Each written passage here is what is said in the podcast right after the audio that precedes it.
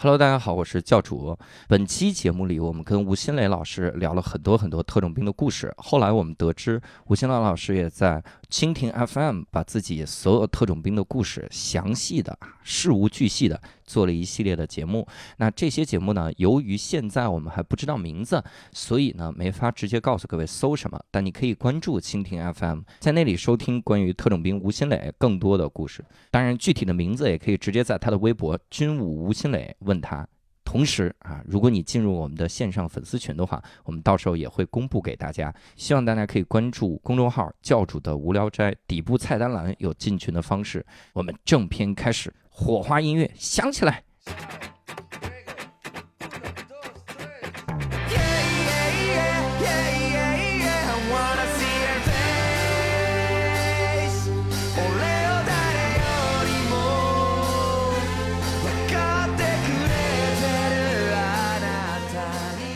Hello，大家好，欢迎收听这一期的无聊斋，我是教主。哎，刘少，伯伯，我们这期节目厉害了哈，嗯这个节目还是 这，我总是每次在说完厉害之后，都想补一句，这期是真厉害哈。，对每一这期都真厉害，这期是真的，对，这期要不厉害会有危险。对，太厉 害了。 人身安全这不个可保障。嗯厉害的点在于，好像我们从来没触碰过这个领域。是的，嗯，我们以前聊的一些奇怪的职业哈，嗯比如哎还有人做单口喜剧演员啊，嗯还去澳洲、去美 国，这这这什么职业？，嗯对，但是这个职业就好像跟日常生活好像我们都想象不到。嗯啊，对今天我们得聊一期啊，这个叫特种兵哈，啊哇对 哇塞，这个太厉害了这哈。个应该是最熟悉的陌生人。这个最熟悉的对陌生人哈，对就老听了这个词，不知道是啥电影上经 常看，对，哎经常看一些电影，但对是对从来没有真正了解过。对对对嗯，所以今天我们就请到了这个吴新磊老师哈，啊跟大家打个招呼哈。嗯大家好，我是吴新雷。啊，哇塞！你看这个声音，哎 嗯这个声音已经跟我听特种兵的声音有点不一样。是吗？啊你是期待一个特别粗壮，哎呀像李逵一样的声音是吗？不对，不对，我想起来了，我对特种兵的了解就三个嗓音，就是 go go go 那不个吗？对，一个是外国的特种 兵，啊就这个海豹突队，嗯剩下两个口音，一个是吴京老师的口音， 还有一个是王宝强的口音，哎呀，士兵突击， 是吧？这玩意儿，感觉嗯，感觉是这样的一个跟这个印象哈。嗯所以呢，今天请到这吴新林老师呢，嗯我们就想聊一聊这个特种兵的事情哈。嗯但是这期是怎么结缘呢？这个嗯其实也很有意思，嗯这是因为我们的这个无聊斋呢，也在这个蜻蜓 FM 播出哈，啊哈，而且我们在蜻蜓 FM 有一个相熟已久的编辑啊。哦，这个编辑呢，有的时候会听我们的这个节目，然后听得很入迷。 就是我真的是很入迷，嗯，有多入迷？他会经常给我发长段的这个音频的评价， 知道吧？嗯就是我有一个私人的这个音频人，嗯，这样一个人。然后这个我们那个编辑啊，叫丹真老师哈，嗯然后他就跟我们说说这个他认识一个博主，这个嗯博主呢是以前啊是当过特种兵。嗯，哦，你们要是看到这儿，我已经同意了，你知 道吗？就看到已经特种就同意了，没想到后边是兵，你知道吗？看到，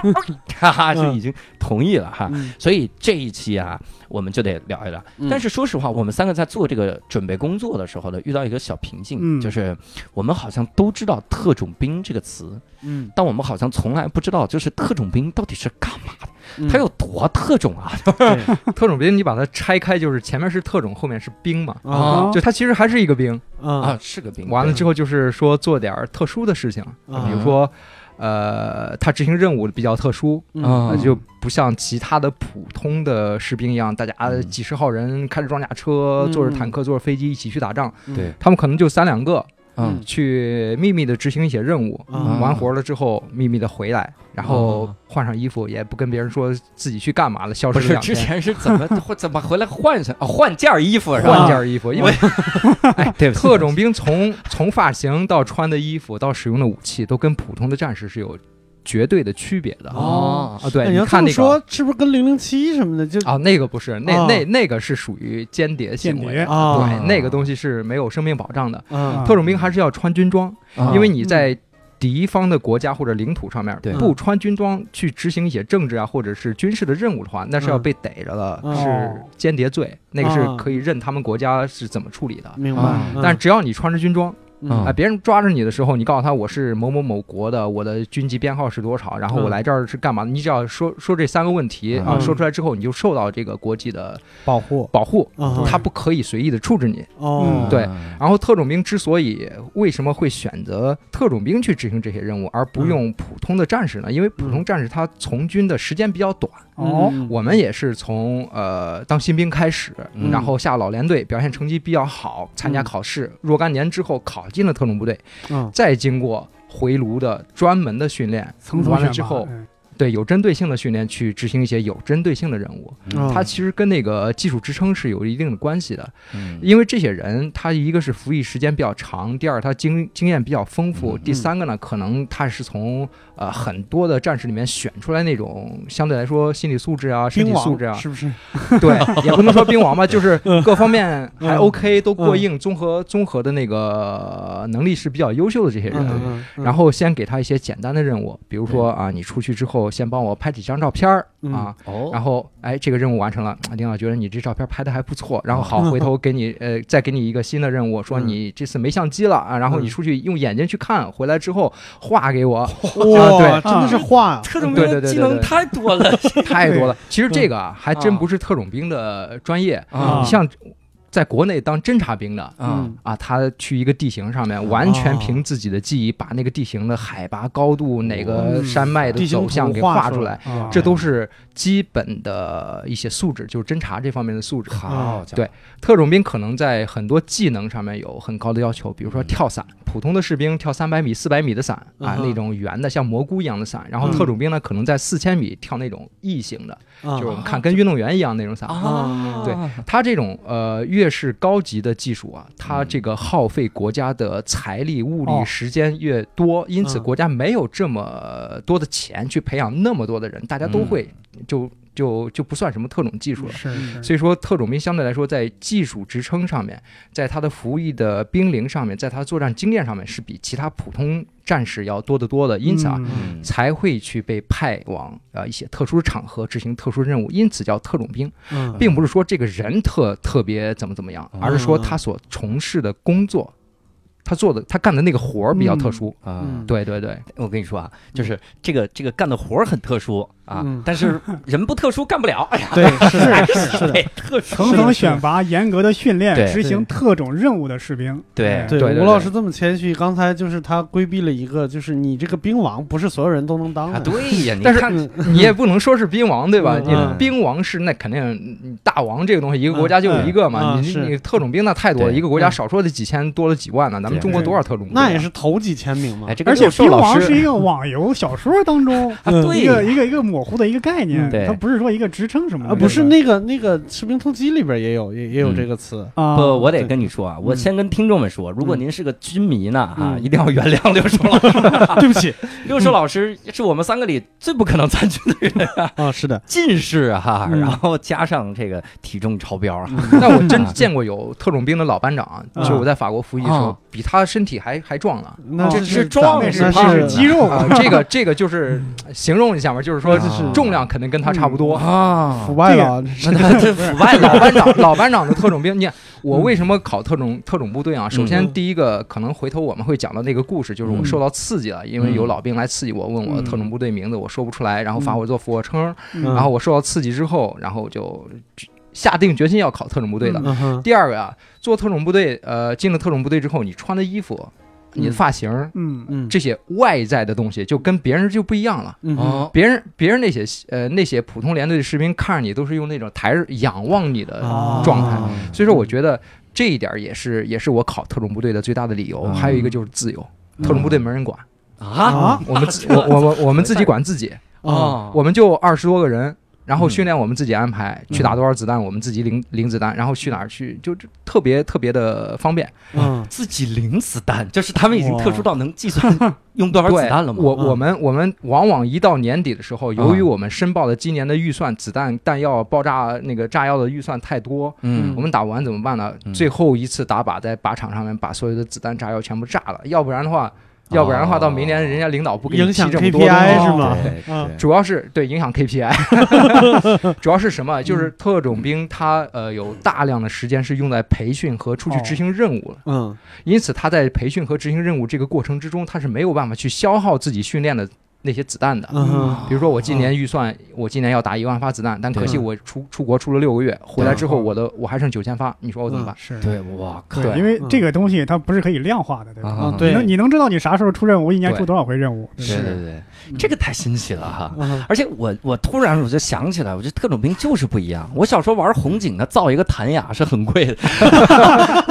对。哎，你看过那个《谍影重重》吗？嗯啊《谍影重重》主啊，他那个男主人公是一个特工，马特达对对对对对对嗯对，他是一个什么？那个别人评价说一千万美元训练出来的杀人机器，嗯他也是的是对吧？我进入这个餐馆儿，嗯他也有给女主角说这个餐馆多少多少人，谁在干什么，嗯谁在窃听我， 对我能保证八百米跑完我手不会发抖还是啊怎么着？嗯对是一个我们在考试嗯的时候确实有这一项，就是你他他要求你背着枪全副武装跑多少多远距离，跑到那儿之后蹲下来打靶，啊你手抖的话肯定打不稳。哦哦对，而且特种兵啊、刚才咱们说的是技术方面的培训，对它其实更突出的是个人的个人的素质，各方面技术的呃，就比如说使用照相机，我刚才也说了那个嗯侦察照相、嗯跳伞，我刚才也说了潜水啊，开各种各样的车辆，嗯它更多的是呃你个人和小组的技能方面的，嗯它和常规的我们的普通的战士不一样了，普通战士可能是一个班长吼一声，然后十多个对人排成一排，哦，然后往前冲锋，它这个就不太一对样，，就是特种兵掌握的技能特别多，感觉对对对不像咱们印象中好像专门打架了一样。对，对你 你这深入敌后，然后发现车是手动挡开不了，是不是有点 太啊，那就完了。至少得至少得练练这个是吧？然后那所以你是当时是做伞兵，对在伞兵突击队是吧？是，这个太刺激了，嗯能不能给我描述一下这个伞兵他执行的一些任务都是啥样的任务？伞兵嘛，就是天生被包围的。我们中国军迷有句话，天生被包围的。嗯我我记得我好像以前翻过什么资料啊，啊就是好像世界上最成功的空降空降作战的战力，嗯啊百分之多少六十五左右的伤亡，哇塞哦就是他飞机把你扔下去，扔到呃战场上面之后，啊你这个一落地就百分之六十五的伤亡，我这的还是天呐最成功那个，这是最成功的了。哎好家伙，对天哪然后变态的是，法国的军用降落伞跟其他国家都不一样，嗯啊，它那个降落伞上面有四个大洞。那是为啥呀？它让你降得更快呀、你在哦空中停留的时间越短，完了之后你这个暴露目标的时时间间越越短，越短嗯完了之后你落地速度越快，你能抓紧时间啊、呃清理装备啊，好、哦该跑的跑，该打的打。是然后其他国家可能都是四百米、六百米跳伞，法国是两百多、三百跳伞。嗯哇，哇天哪，这么对，低的距离打开这个伞，然后所以说啊，伞兵，咱们先不说啊，落在呃落地之前或者落地之后被敌人怎么样了，嗯就是说你落地的时候扭伤脚的、摔伤的，它由于下降速度很快，嗯相当于你背上所有的东西跳下跳一个多少呃三三层高的呃也不是三层高三米高的一个台子，嗯哦等于是每秒钟六米的速度往下撞，啊嗯而且。那种普通的降落伞，就是圆形的，跟蘑菇一样那种嗯降落伞，你是控制不了太大的方向的。你哦对是对比如说，你看着前面是滩水，那你活该就只能落到水掉里水里。去哦你我的看天着哪是滩是滩油分，那你没办法，你只能躺在上面。对对你那个我们跳的，后来进了特种部队之后跳的高空伞，嗯是出飞机之后立刻开伞，四千米高度。嗯这个的作战目的是为了从二十多公里、三十公里之外。跳出飞机，然嗯后哦顺着风飘飘飘飘飘飘飘啊，带着那个定位系统，然后渗透到敌人的空域里面去。嗯哦像对蒲公英一样，就那对啊对它对那个伞伞上面有没有一些动力系统来没帮助有你转向？啊哦没有有，动力系统，我们只能利用风，利用不同高度的那个不同层次的那个风风箱啊、嗯风速之类来经过对计算。这个我我以前就是有一个同事也是当过伞兵，哦就伞兵这个有多危险，我我以前从来没意识到，因为你从电影里边看，永远是一个人在鼓励另外一个人说你跳吧，没事儿，跳吧，没事儿，你从来意识不到这个这个这个跳伞这个东西有多危险，危险到什么地步。我那个同事跟我说，他说他当伞兵的时候，如果他的伞包被人动过，嗯要做两件事情，嗯嗯第一件事情把那人打一顿。哎哎，这第一件事儿啊 必须的。对你为什么要动我的伞包？对啊嗯然后第二件事情，把它打开，自己重新叠一遍。对啊，嗯为啥呢？因为被别你只能相信你自己。哦，一旦被别别人动过，万一打不开怎么哎办？你自对对己对有没有叠叠不成的这种情况？嗯有，但是你就认了，因为是你自己叠的。对对对嗯对对，对，我们每个降落伞都会有一张小纸，嗯那张小纸塞在你的降落伞里边儿，啊嗯降落伞那张纸上前面写的是编号，嗯就是你这个跟这张纸跟降落伞的编号是同一的。哦完了之后，你几几年几月几日谁叠的降落伞嗯对啊？一般我们自己跳伞的话，肯定都是我们自己叠。那除嗯对非是真的是没有时间，突然间接到命令，我还我还在外面跟朋友嗯在在逛大街呢，然后嗯突然接到命令，我们要去哪儿执行任务？那我回去之后临时领一个伞，拎上伞就如走果哪怕就是十五分钟时间，我都会嗯最起码把这个主伞和安全系统检查一遍。伞嗯可能不是我对叠的，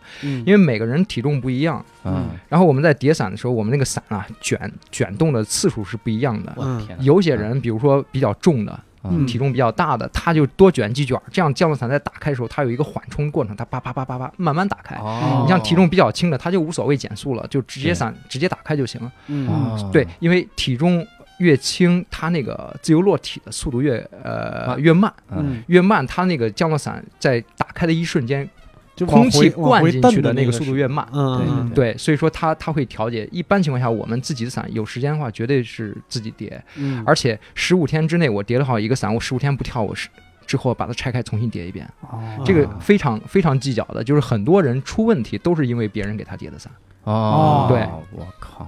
所以，我真的觉得，就是我们以前老抱怨说，这军训的时候天天叠被子有什么 用？有用，有 用，得会叠，会叠东。降落伞在打开的那一瞬间，你的降落伞左边比右边晚晚充气一秒钟，你是它是要转圈儿的。哦，它啊哇塞它由于那个气流它风阻不一样，它是要对转圈儿的。你那一转好了，你那伞绳就缠在一块儿了。哦那如果是白天的话还好，你能看到旁边的人；对如果是晚上你看不到旁边人的话，对你伞这样一转。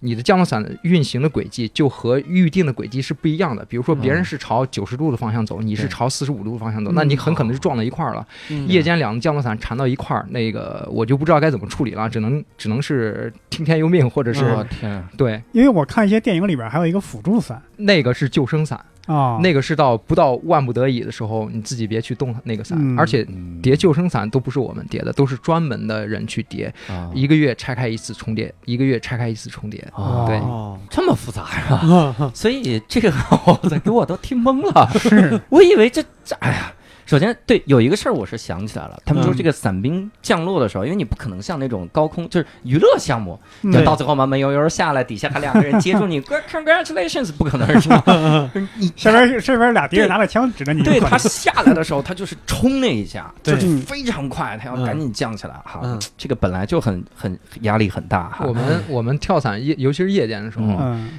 有落在葡萄园里边，你知道葡萄园那个种葡萄都是铁丝，哦拉起来那一根根的，嗯有落在树上面的，哎呀有掉水里面的，啊有各种各样的情况我。有落在公路上，这边刚落地，那边一辆车开着大灯过来了，啊，嗯就是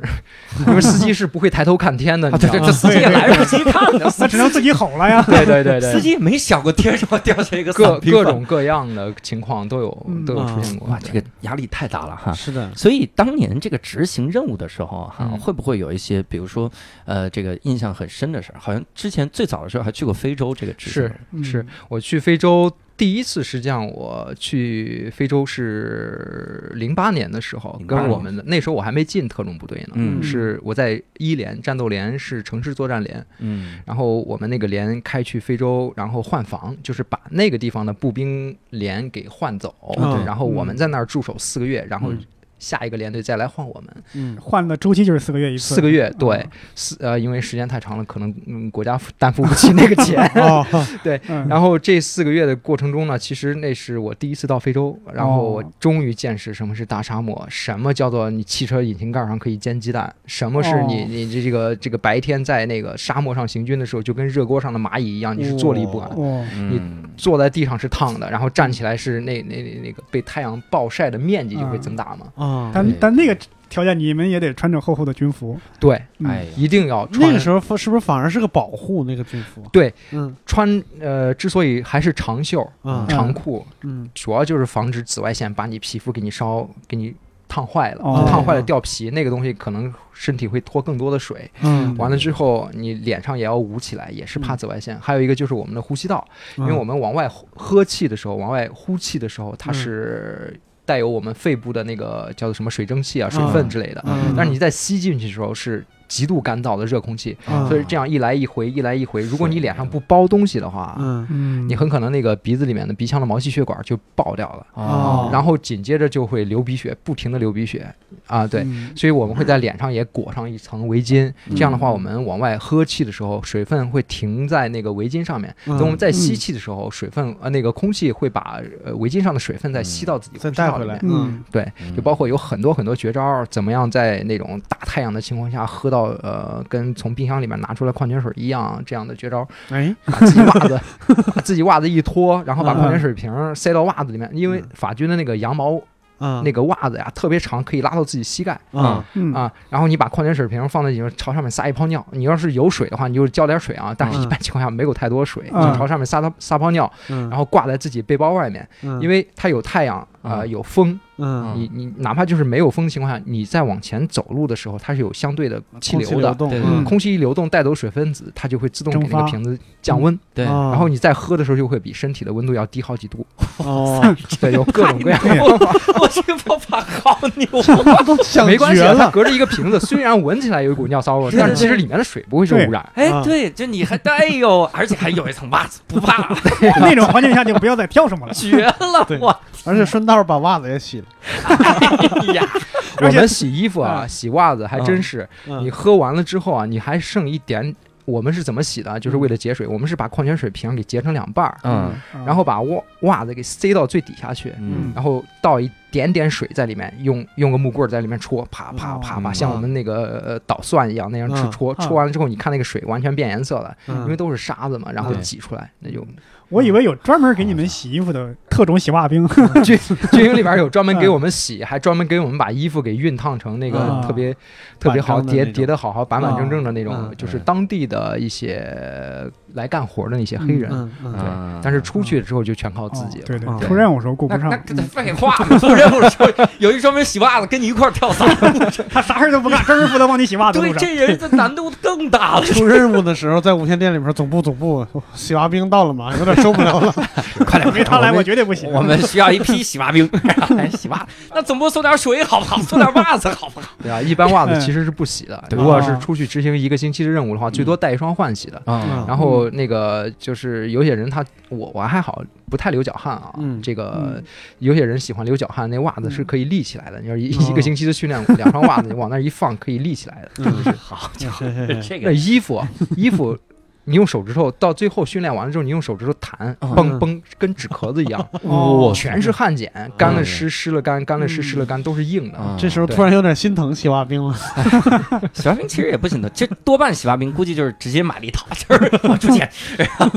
买的，真的是很很难啊。嗯那第一次去非洲是那那个感觉，好像后面还去这个中非共和国，还有我们之前在前面聊，对，中非就不太一样了。中非大部分的这个国土啊，都是覆盖在呃植被下面的对，它有哦很多水。啊哦中非的棉花非常、非常好，我们中国也有是、呃那个援建的工程工程单位在那帮他们修建水电站，嗯但它一样很穷。嗯嗯它嗯它那地方有钻石、有金矿、有农业，嗯，但它一样很穷。嗯然后中非给我留的最大的印象就是非洲人啊，他可能是由于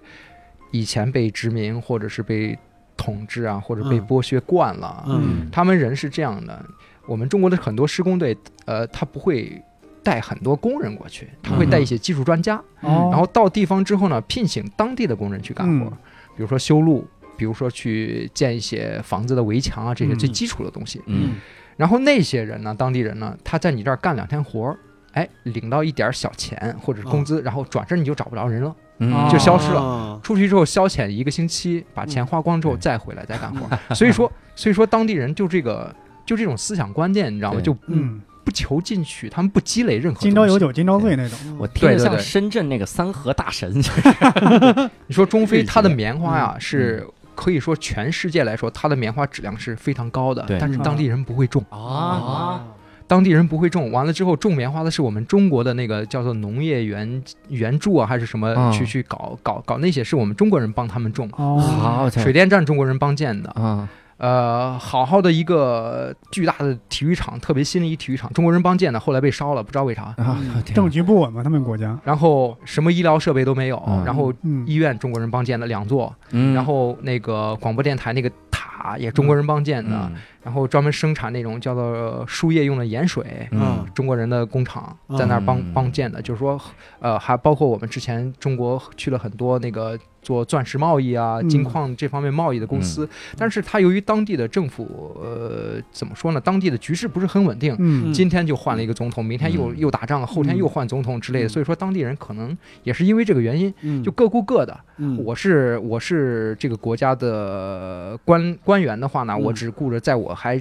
在职的这几年的时间抓紧时间挣钱，嗯，挣了钱之后把自己的儿女送到什么中国啊，送到嗯法国啊，送到美国哦去。对，完了之后我也跟着儿女也出去，就嗯没有人人心都是散的。啊，活在当下的感觉，对，也对可以对理解嘛，嗯，一天换一个样儿的，所以，是所以你要嗯是跟我，我在那儿最深有体会的是，经常你会开着车在巡逻，或者是你到哪儿去吃饭的时候，会有嗯很多的当地人会围过来，小孩儿啊、老人嗯啊都有都有。你第一次会给他水，第二次会给他糖果，第三次你甚至会给他钱，但是你嗯会发现你这些人你永远救济不完，而且你会发现一个特别神奇的情况，就是每次跟你要钱的可能都是同一拨人，啊就是他就在那守着你嗯，哎呀啊，然后他都，这个认识你了，哎呀嗯，他甚至能叫你名字，他嗯他离离离好远都嗯认出来你，然后跑过去，因为他知道你会给他东西。真的啊，后来我就不给了，而且嗯我我不给之前还有一个小插曲是怎么回事？有一个那个嗯拄着双拐的，嗯我看他特别可怜。我当时是是是在干嘛？是我们那个呃部队里面正在银行取钱，嗯就取军饷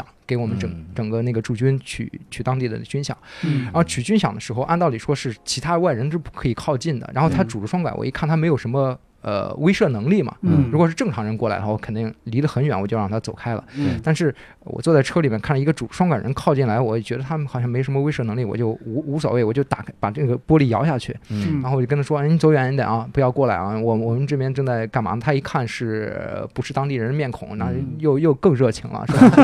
对然后然后然后到跟前就问我：“哎，我有什么画你要吗？”我说：“你是画家吗？”他说：“是是是。”呃，我我我说你你画让我看看。他说：“呃，他说都在家里面放着，让我开车去看去。我”我我我我我一听我就知道是嗯在骗在子骗我，对。啊嗯我是不可能跟他去某个角落里面去看他的那些东西啊，对我人生来说也是比较危险的。对，嗯然后我当时为了让他抓紧时间走开，嗯我给了他当地五百的那个当地的中非法郎嗯，那其实也不值钱，可能折合人民币就几毛钱、一块钱。啊，啊嗯给了他之后，我一手给他钱，他接过钱的时候我没松没松手，你知道吗？我跟他说嗯。其实我要是会画画的话，我觉得还是一件蛮好的事情。然后我行动不方便啊、出来、呃找工作之类的，可能别人都会拒绝我。但是我会嗯在家里面画很多画。嗯你如果要是有很多画的话，你可以拿到军营门口，嗯我会帮你卖这些画，啊一分钱我不要。对然后他就使劲抽我手里面那张钞票，对嗯然后到最后我说完了，我我跟他啰嗦完了，就跟唐僧一样，我跟他啰嗦完了之后，我把、嗯我我把手一松，他把钞钞票拿走了，连谢谢都没说，就直接走了。然后第二个月我又去取钱，他还在那 儿。哎呦，他是不是等了一个月？不是他，我觉得你看，从银行里面出来人一般都是去银行干嘛的？要么存钱，要么取钱的嘛。对嗯对，所以说他就是守在那儿，专门给给别人卖可怜的。嗯啊，嗯对对我对我在想，如果我是一个坐在轮椅上的人哈，嗯我就算是再骗，我也不会去骗一个特种兵吧？他不是拿着枪当吗时我去关键是当时我们都穿着便服啊便开服对，因为我们取钱嘛，这是一对对个对保密的保密的东西哦，对。啊穿着便装，开着当地的那个天主教传教的那个三菱 三菱 汽车，嗯对你跟他说你的编号吗，没有把没把有那句话告诉他，我是没有这个编号。对，一个月以后同样是一番嗯话，这回拿枪指着他说，你把上个月我这五百拿回来了，你要是别别别说，我们当时枪实际上都是都是在方向盘底下的，哦，哎呦对着对着车门外面的。如果要是哇有有有干嘛的话，我们 A 预案 B 预案，走这条路跑那条路，先开这个车，因为你那种情况你怎么说呢？当地总统的卫队嗯都不敢用自己本国的人。啊， 总统卫队，中非共和国的总统卫队是乍得人，为啥哇呀？为啥呢？信不过呀。就不信。哦哎对呀，我你你嗯天，你，更何况我们怎么可能信信任当地人？我当地人又怎么？么信任我们？能自己都不信自己，是的这个太牛了哈。嗯，然后好像在那个地方是怎么就坐车的时候听广播都能听到中国歌是吗？是啊，你刚才不是说了 吗？嗯那嗯个那那那个那塔，广播电台的那塔就是中国人给建的，啊然后你一打开，就是因为呃当地可能你开的车啊都是、呃嗯可能我们这儿八九十年代时候特别老还放磁带的那种车呢，嗯啊那那个磁带机早就坏了，嗯，然后偶尔的有好一点的那个就是它的收音机还没有问题，嗯然后你一打开甜蜜蜜，甜蜜 哇，就就就出这种中文歌，嗯要不然就是中国中中国其他的广播电台的这种东西，反正嗯要么就是法语嗯，法语版的，嗯要么就是中国版的，哦，对，就是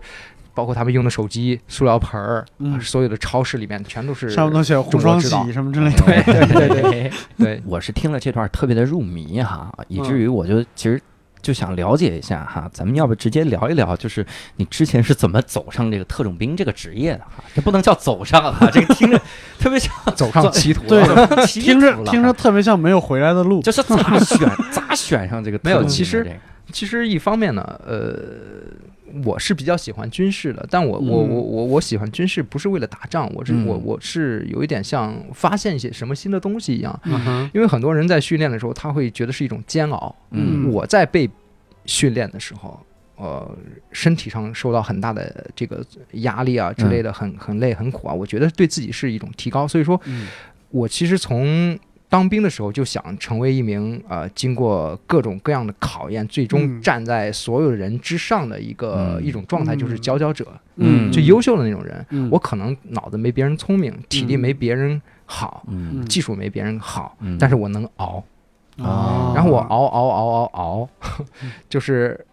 因为有大量的人都会在这个煎熬的过程中主动嗯放弃，嗯尤哼其对是在法国，在西方国家的军队里面，嗯逃兵很正常。啊，今天我觉得不对了，明天我就逃兵；今天我拿手里面拿着钱了，后天我就逃兵。他们逃兵不会被制裁吗？按道理是要被制裁嗯的哼，但是别人去制裁你，还需要花更多的钱，啊嗯还不如让你逃呢。反正你前面逃兵，后面就把你银行给封了，你把里面钱全部归 归国家所有。哦嗯啊，哦然后你柜子全给你撬了，里面东西全部归还部是要队付所出有。代价的。对还是要有对代价的不好意思，嗯我们得在这儿插一句哈，嗯就是这个吴新磊老师是在这个法籍部队服役，嗯是对法籍特种兵哈。其实最早的时候，我并不知道嗯外籍军团里面有特种部队。嗯哼嗯，我其实法语不怎么好嘛，之前嗯我知道有外籍军团，但是嗯对于外籍军团里面哪个建制是干嘛的，我这些细节是不知道的。嗯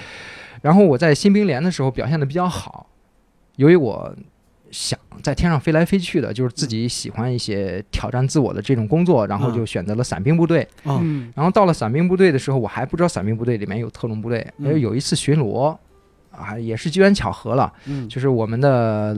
老连队那些老兵们都被调去科特迪瓦打仗，嗯哦然后我们这群刚到达伞兵部队的新兵呢，就留在部队里面看大门儿、嗯啊。今天带你围着营区转一圈儿，溜达溜达没事儿，然后明天带你去这个地方转一圈儿，溜达溜达没事儿。嗯嗯然后这些老兵肯定不会闲着了，嗯对，新人入伍嘛，肯定会这个 哈、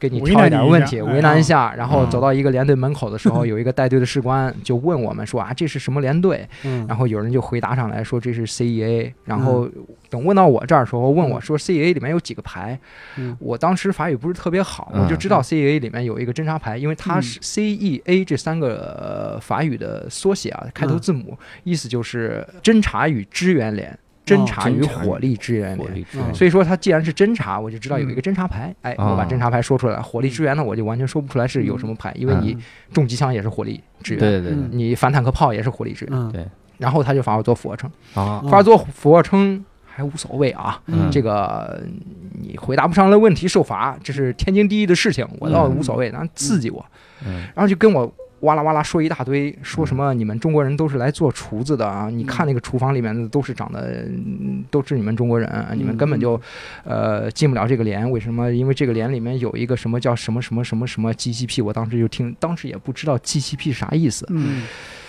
然后发做俯卧撑的时候，觉得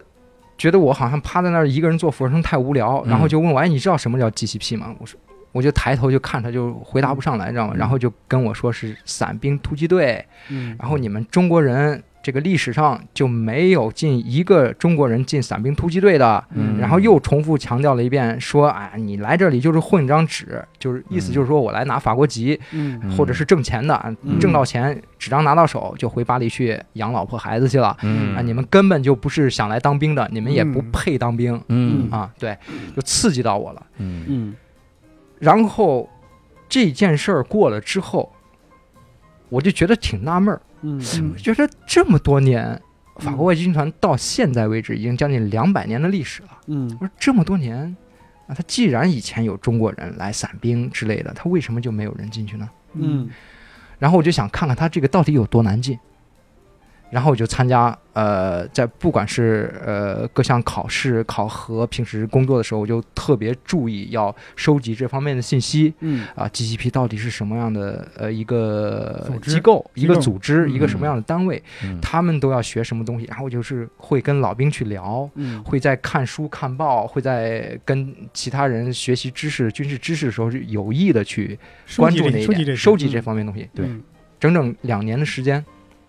然后通过领导的推荐啊，各方面由于我表现的也还 OK，嗯嗯嗯，两年时间之后才考上了这个单位儿。嗯哇我当时考上之前精神压力是非常大，跟我们国内这个参加高考考大学 是，我告诉你，真的是没嗯有没有一点差别，啊对我精神压力大到了极极点，嗯因为由于历史上从来没有华人嗯嗯考进过这个对里面，我还查了一下，好像你你也是第一个亚洲人。对，嗯嗯，我当时就唯恐是什么，就是不收亚洲人，你知道吗？就是你只要是黑头发、黑眼睛，他就不哦你收害怕有种族歧视，或者我害怕有这种刻意种的族歧视排外排外这种。所以我基本上见了一个老兵，我不管认识不认识，我就跟就跟疯了一样，我说嗯呃，班长，你觉得我考 GEP 能考进去吗？百分之九十的人都告诉我你没戏，嗯，嗯，是出于不信任还是出于因为历史上就没有这这个可啊能，你知道经吗？验经验对然后有些人可能会跟我聊得多一点，会说嗯啊，你想考 GEP 啊？嗯，我觉得你可以去试试， 啊呃，有可能有希望，只要你素质好。但是没有人会给我一个一个回 这些圆滑的法对 文对对对对对，就是就是我我后来连自己都不相信了。嗯到最后考核之前的那么一两个月的时候啊，连队通知我，正式通知我说你可以去考试，嗯哇我哦，当时连特别高兴。考试的资格都很严。对然后连队告诉我说，你这两个月的时间，一个多月的时间，嗯你只管去准备你考试的东西，嗯，锻炼、学习，嗯哼所有的勤务方面的东西，你一律不干。哇哦嗯因为因为对于一个连队来说，有一个人能够考进 GCP，对他们来说也是莫大的荣誉。，对，哦，所以领导嗯所也以说很支当时持。给我开开绿灯了，就整个连队给我开绿灯。嗯然后我当时就更加义无反顾了，这个就是这要丢丢人的话，就是真嗯真是丢大人 了。对，然后我压力特别大，到最后考试了之后，我整整等了将近两个月的时间才、嗯考试结果才下来，因为嗯当时刚刚好是我们部队去阿富汗开去阿富汗有阿富汗战争，然后 GDP 所有的人都拉去阿富汗了，中间这嗯有一个信息信息断断绝的这个、一个过程，然后我嗯整天提心吊胆的，最后告诉我。那一次，由于呃，由于阿富汗战争这个事儿啊，我也是有运气，因为阿富汗战争，他们在机这个特种单位在开去阿富汗之前，他们就就已经预判到他们在作战的时候会有人员的损失，嗯死的、牺牲的、呃嗯受伤的，或者是各个方面精神精神不正常的。嗯然后就是一般情况下考试最多收两个，嗯哦正常情况下是收一个。嗯嗯那次考试我们收了七个，哇啊那次他们十多个人去阿富汗只回来了一半儿，哇哦，我们这七个人嗯到真正的进特种部队只有我一个，哦，哦那有有手受伤的，啊特别可惜，就是嗯我们被通知啊。进了特种部队了，好，对然后我们晚上坐船去空降兵学校学跳伞。对哦，坐船的时候喝多了，啊跟那些球迷们玩玩一块儿，然后玩那个过人，就是一群人坐在地上，把他拖起来往前往前推，嗯往往前传，嗯然后落地的时候手指头给缺失哎呦呵缺伤了，然后嗯然后在那个考试第二天到了那个空降兵学校考爬绳的时候上不去，太可惜啊了。我一个排长嗯哦原来是法国正规的特种部队的，嗯是士官，后来提干。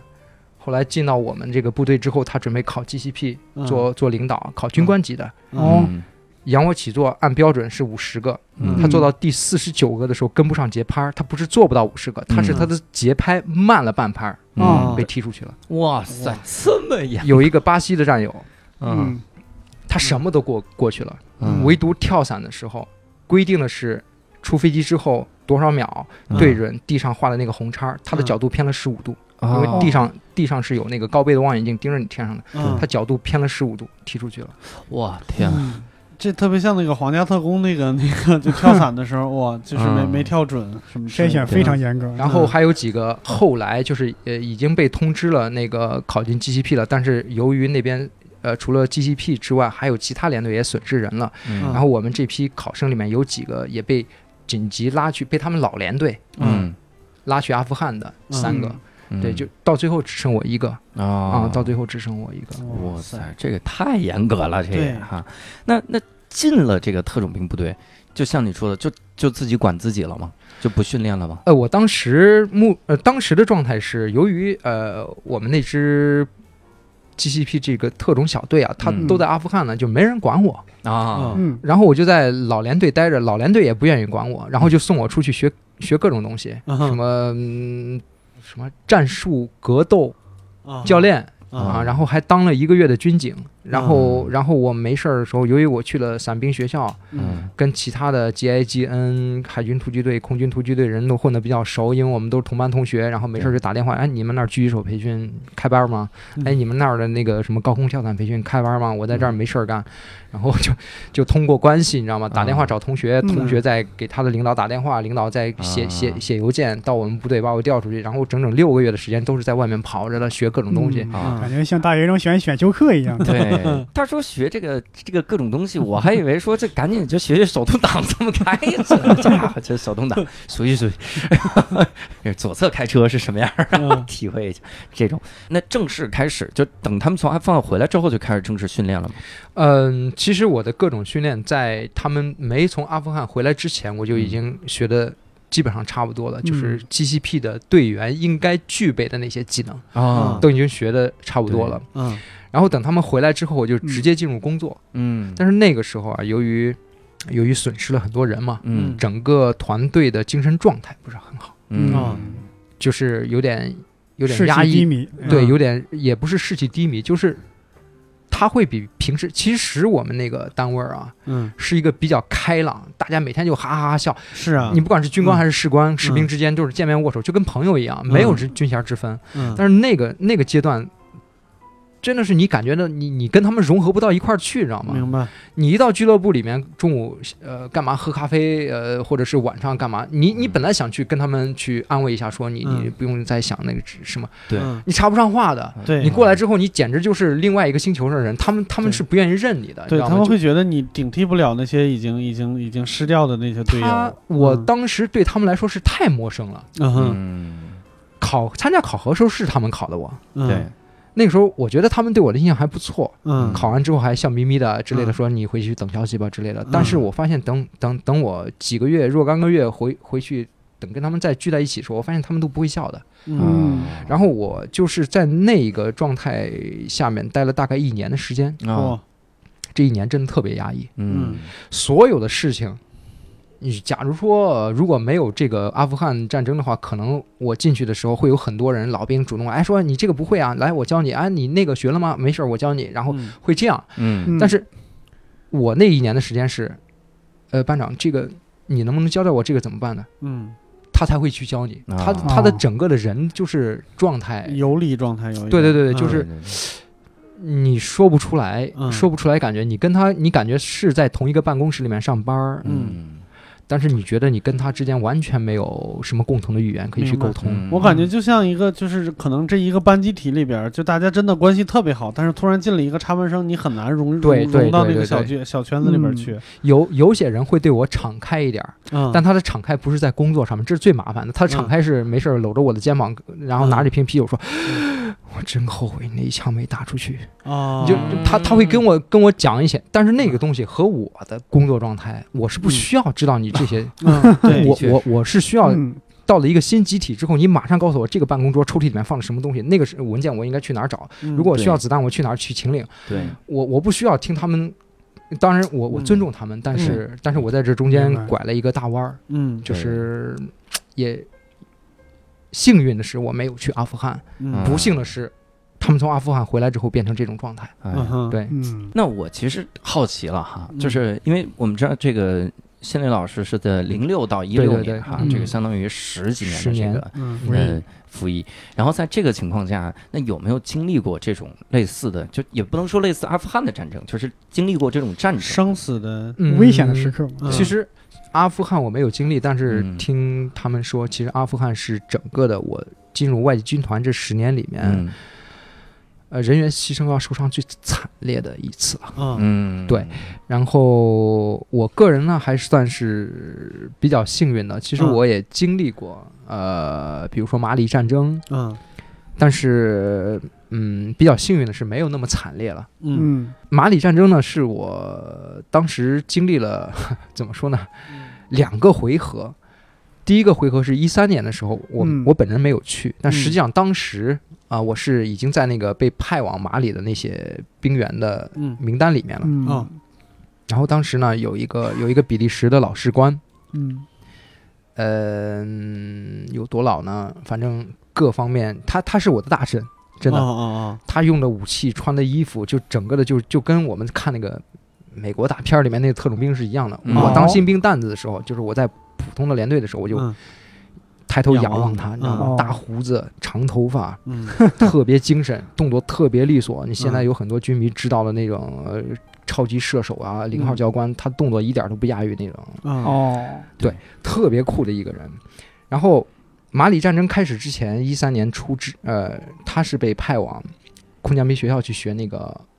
高空器材跳伞，哦就是他一个人趴在一个箱子上，那个箱子里面可以装三百公斤的东西，嗯箱子底下全是轮儿，然后从飞机上推下去。他人趴在他，呃，趴在那个箱子上被扔下去，嗯，然后这是一个呃一个非常要求技术也是非常危险的一个跳伞。嗯然后他在那个学习的过程中受伤了，嗯嗯当时脚脚踝应该是肌腱拉伤之类的，反正是嗯拄着拐回来的。嗯嗯然后拄着拐回来没一星期，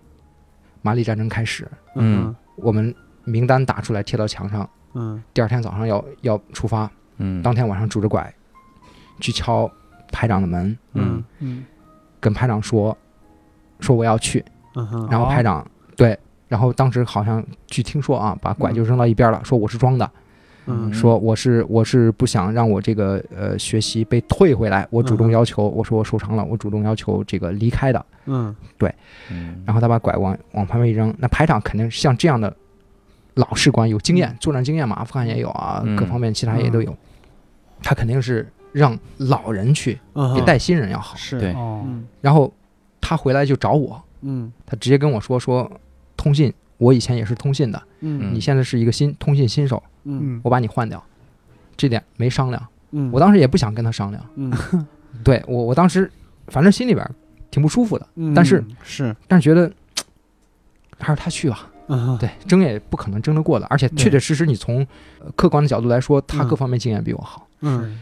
然后就他就去了，嗯，去了不到半个月， 太牺牲了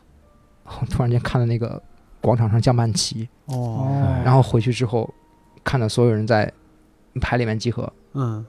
挂了，嗯这是这是第一个回合啊。嗯第一个回合我是没去，然后第二个回合是一四年的时候嗯轮到我了。嗯但是一四年那个时候，马里的局势已经相对来说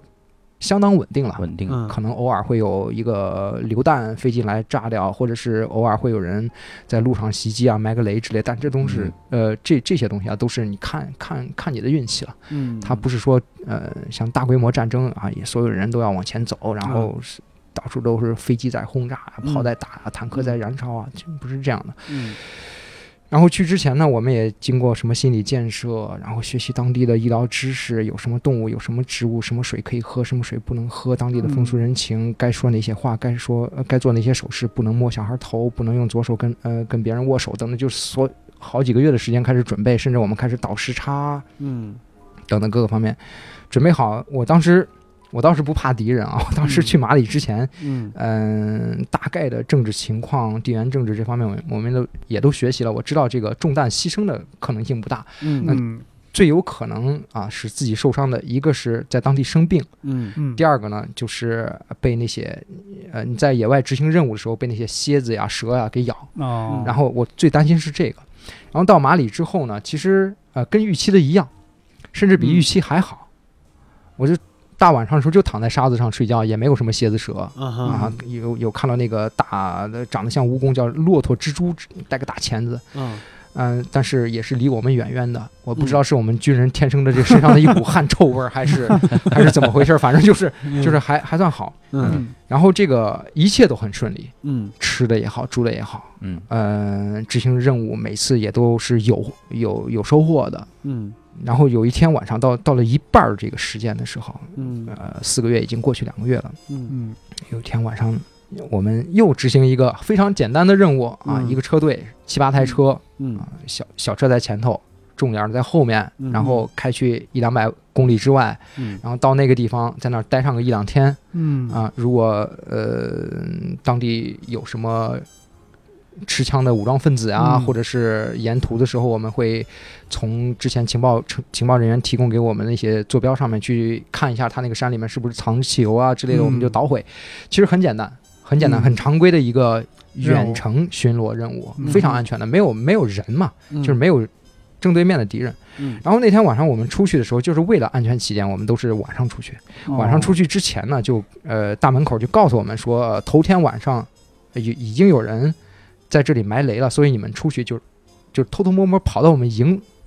营区的门口，在门口埋了一个地雷哎呦哇我去，啊，所所以说你们今今天晚上出去的时候要小心，嗯最起码嗯半径五公里营区范围半径五公里这些必经之路上面，你们嗯要注意一下。哦然后出去之后没事儿，因为我们头上有无人机飞着。对嗯那个无人机虽然是是呃由呃空军的中控室控制在基地里面，但是我们实际上车车载电脑是看得到无人机的画面的。嗯然后走到一个沙湾子里面，啪停车，然后天上月亮我记得特别清楚，特别亮，能看到自己的影子啊。那个、嗯那个晚上，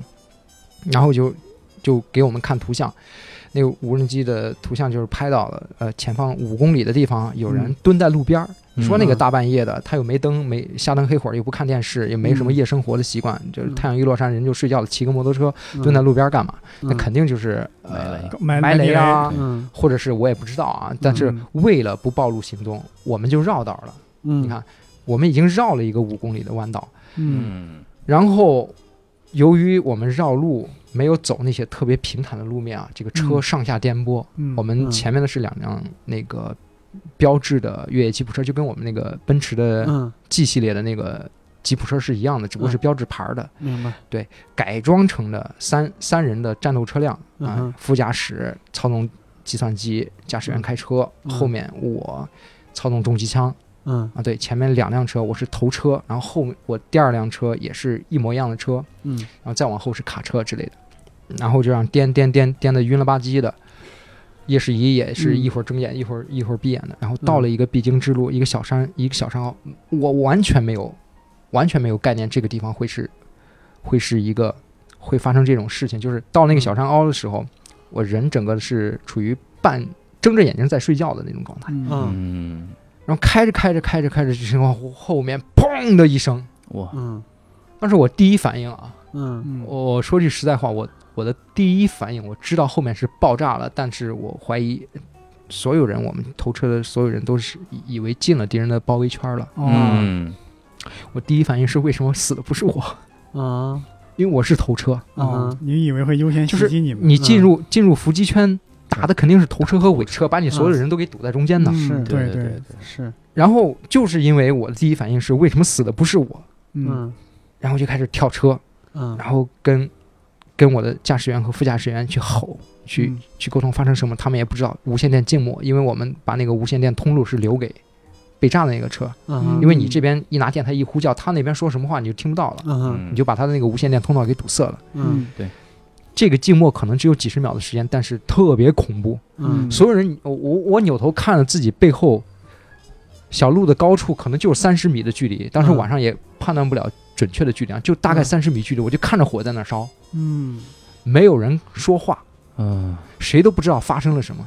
旁边也没有人开枪。你说进了伏击圈，我们这时候已经打成马蜂窝了。对是嗯是然后我当时的第一感觉是，这不是伏击圈。嗯对然后我就开始脱防弹背心儿，我为什么拖防弹背心儿的主要原因是因为我要跑回去把人扛出来，啊我希望能够把人给扛出来，我嗯只是对希望而已。但是嗯具体能不能找到人，这个我还真不知道。车被炸成什么样了，嗯我根本就不知道。嗯我脱了防弹背心儿，我扔了枪在车里面，然后我转身就跑，然后我的副驾驶员喊你疯了吗？我说我去去就回，我嗯没有办法回答他我是疯了还是还是我是嗯对对嗯正常判断的一个，这个这个东西完全是我当时真的闪是念，嗯嗯特别任性，嗯嗯，就是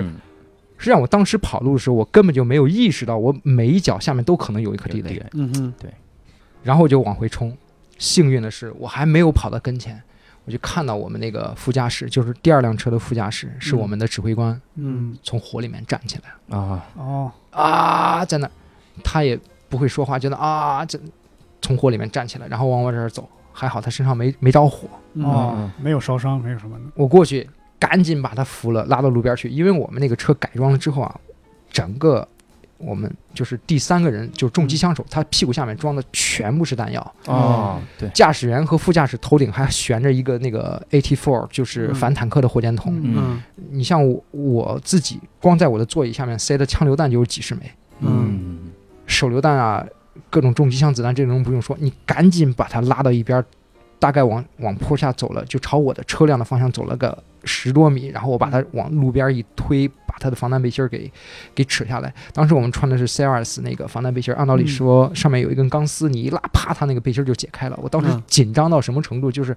拉它那根钢丝我都使不上劲儿，就是你嗯找不到角度，啊，然后给硬扯了几下，扯不下来就焦急的，嗯然后还是用正常的方式给他脱了，然后把他推给驾驶员副驾驶，嗯驾驶员副驾驶把他拉到车头上面，我转身又往回跑，嗯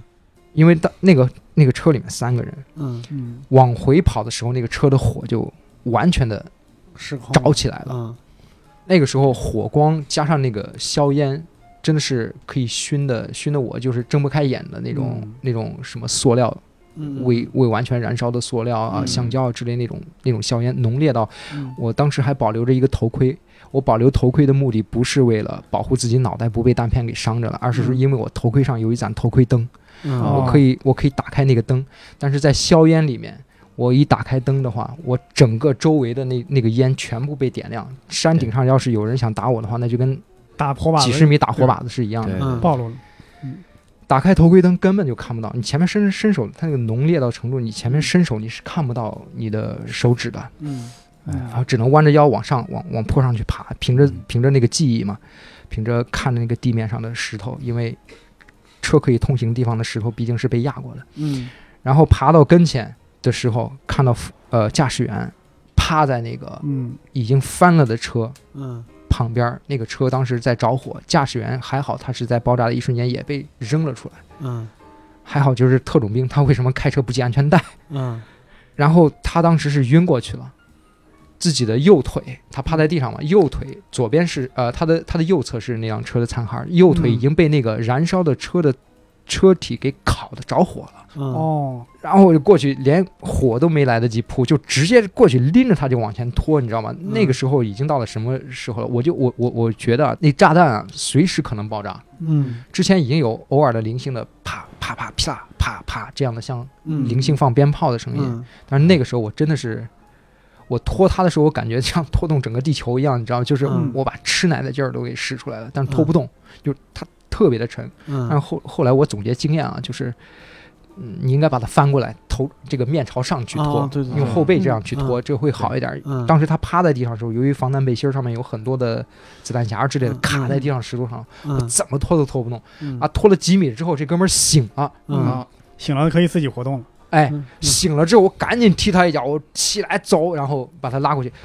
我把他拉拉过去之后，推到石头，推到石头旁边卧倒时，他都不知道发生什么。啊嗯，哎，真的就是那一刹那就懵了，那肯定是是的当时嗯我后来啊，我我量了一下我自己的车，啊，嗯，它其实是第二辆车呢，嗯，它的后轮儿左后轮儿嗯就是驾驶员后面的那个后轮儿嗯压到了一颗反坦克雷，哦驾驶员的座椅，也就是驾驶员的屁股离那个后轮儿的中间的那个轴的轴心嗯六十公分的距离，嗯嗯三十公分的高度，嗯嗯居然一点伤都没有。哇，那还是不幸中的万幸。啊他就是对炸了后轮之后，整个车一下子往前翻了，被炸翻过去，啊然后在翻的这一瞬间，车里面的人全都给扔出去了。被扔出去了啊嗯啊哦，对，第三个人就是中机枪手，嗯怎么都没找着，就在当时完全的噼里啪啦响，然后各种爆炸，炸过之后，我差不多得有十多二十分钟，但是那个时间啊，真的跟两个小时、三个小时没什么区别。是嗯你你你你当时那种心情是是，你知道车里面有一个人，嗯嗯他现在可能活活在车里面被火烧着呢。嗯，但是那种爆炸的情况下，你根本没有办法接近的。他嗯整个的子弹箱，呃，当剧烈的燃烧爆炸的开始了之后，就是你头顶上就跟放烟花是一样的，嗯你只能是等到整个爆炸全部都平息。嗯但是爆炸平息之后，你还去找人干嘛？嗯是嗯后来呢，嗯，爆炸平息之后，我又从地上爬起来，开始往回去找，但是嗯跑到半道的时候就被山顶上哎已经已经绕道走过来的后面车辆的老士官给叫停了，还骂了我一顿，嗯，说你疯了，你跑的每一步。都有可能踩着一个地雷，我那个时候我才想到，我跑的每一步脚下都可能踩着一个地雷。嗯而且前面那个车也随时可能会爆炸之类的。嗯嗯，对，然后之后就做一些常规的事情，就在这些士官、军官的指挥之下去做一些常规的事情，去到伤员那儿给他输液，帮助在医生到来之前，先帮他把衣服给解开，然后把他急救包里面的吗啡准备好，什么输液袋儿全部穿刺好，嗯然后去问他的身体情况，然后他哪个地方痛去按压等等，做各方面的做各方面的救援准备。但是嗯第三个人，我们始终作为头车的人来说，始终都不知道在哪儿。然后突然之间，对讲机告诉喊了一声：“我们找到了，我哦们找到了。嗯当时后面的就第二辆车的重机枪手还没有牺牲，嗯嗯他是在后面后后来我们做了一个计算机的那个演，就模是拟模拟了之后，嗯他是被炸起来了，然后抛到天上去，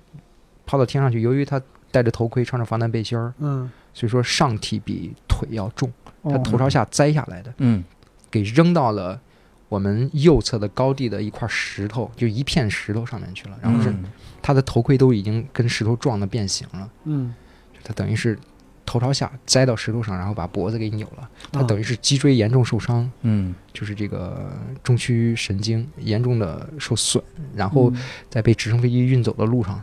啊、牺牲掉了。啊嗯嗯，这次说句实在话啊，是是整个我人生中最接最接近死亡的最一次，惊险的一次吧。嗯这真的是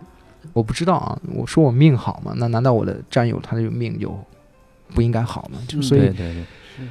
所以我觉得这是做军人首先首先就要有这方面的心理准备。这可能也是为什么当爆炸那一瞬间，我的第一反应是为什么死的不是我。嗯第二天早上就是当呃伤员都被直升飞机运走之后，我们还要在现场一直等到第二天。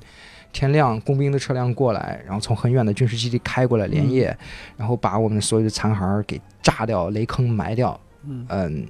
当时在山头上警戒的时候，就有战友就哭，年龄比我还大呢，嗯嗯，因为跟他认识很久了，是吧？哭，对。嗯，然后我看他哭，我也不知道该怎么安慰，我就对他说：“我说他他他牺牲了，应该对他来说是件好事。如果是他选的话，他也不愿意一辈子坐轮椅，嗯因为我那个牺牲掉的战友真的是长得，就是他从长相到身体的那个那个程度，他的皮肤就是你感觉到他是完美无瑕的一个人，突然之间你嗯给他截掉截掉一条腿，或者是把他让他终身坐轮椅，这可能不是他选择。如果是他的，嗯他宁可自杀。嗯我我我觉得可能是他之前那么完美无瑕，然后你就让他完美无瑕的走掉吧，就嗯就是会是一种解脱。然后听到这些，我那个战友可能也觉得也有道理。换成他的话，换成我的话，我也不会这样的，嗯死不死活不活的。但对嗯这一点说明，我们其实每一个人虽然不希望看到死亡，但其实我是们内心是已经做好了准备的。对嗯因为我喜欢当兵，我喜欢玩一些极限的挑战，挑战我嗯自己也好，挑战挑战一些极限也好，但是我是要付出代价的。是嗯是，是而且这个军人是对这个嗯荣誉感的追逐嘛，他而且事先就做好了这种面对死亡这种准备。是，哎呀，这个一下子聊的 特别的对沉重啊哈。嗯那我们就其实咱们稍微换换这个话题哈，嗯嗯，我们聊一个这个略显轻松一点的哈，我们缓解缓解哈。嗯，其实我刚才在就是听到这些专业的这些设备，就是其实嗯有的时候我们看到一些战争的这个报道哈，我们更多的就是看到一个数字，嗯但是当你还原细节的时候，尤其还原的那么多细节，包括你连防弹衣上其实有个钢丝，它应该怎么拉，嗯就还原这些细节的时候哈，你就觉得这这件事情比你想的想象的复杂一亿倍，嗯嗯就它可能是一个完全陌生的领域哈，嗯没错，所以我们其实就是咱们稍微过渡一下哈，这个嗯我们可以聊一聊，就是包括吴新磊老师平时有没有看一些这个军事题材的这个电影、电视剧啥的啊？嗯有啊，你会不会就是你都经历了这种事情 哈、你嗯看一些电视里面的一些极为不专业的这个地方，你会嗯觉得崩溃，啊会有会有这种给我们举个例我子。我觉得啊，首先我嗯站在我们这个中国的影视制作者制作者的角度上来说啊，嗯，嗯确 确实实中国的这个军事的影视制作不容易啊，真的是啊不的确容易。不啊容易是对太不容易了，嗯，从各个方面来说吧，军事预算，呃，嗯然后我们的投资，然后到我们的制片团队，到我们的演员、技术方面等等各个方面啊，这个是一个综合的，它是一个受大环境影响的一个、嗯对对，一个因素，所以说它不是嗯我们的导演或者我们编剧嗯不认真，当然也有这方面的成分 啊，是也也有不认对真，也有你们看出那种极为极为粗劣的 制作水平非常粗劣的。的电影，呃，对但是嗯但是我觉得，我我觉得首先，呃，首先第一个我要说很多神剧这方面的东西啊，嗯它的创作肯定不是为了还原军事的军旅生涯或者是一段真正的历史故事，对嗯它可能更多的注重的是钱，然后啊对，嗯注重更更多的是它的收益问题。嗯你在这种情况下，就是说我从上到下都在关心钱的时候，嗯嗯就没有人去认真的考虑它的真实程度了 嗯。我只要能赚钱，我做什么都 行，嗯是的，这一点是一定要避免的。嗯你像，嗯，有很多我们看的国外的大片儿，就包括我们中国以前也拍过很多很多这种特别好的军事题材的影视剧。嗯我觉得他们这些团队啊，可能当时都是做着背水一战。啊，是的，嗯就是我我我如如果我这个剧做不出来，我可能要倾家荡产了，我或者是嗯我我我怎么样，我就必须要认认真真的把这个东西做出来，做出来它是一个作品，至于赚多少钱我无所谓。啊，在这种情况下，我觉得可能会是会是会是我们看到更少的神剧吧。嗯对，然后嗯吴新磊老师还是说话太严谨了。我我别别担心，我给你抛砖引玉一个啊，啊咱们先把这个骂声都招惹过来 是哈。吧嗯我看过一个神剧哈，嗯哼这个一个抗日神剧哈，嗯这个三个日本兵把一个女的，然后要逼到这个墙角，然后马上要杀了这个女的的时候，嗯这个巾帼英雄哈，就当场就释放出了霸王色霸气， 哈这是一个在《海贼王》里面才有的这个东西。当时他一怒抗日的一个神剧出现了《海贼王》日 漫，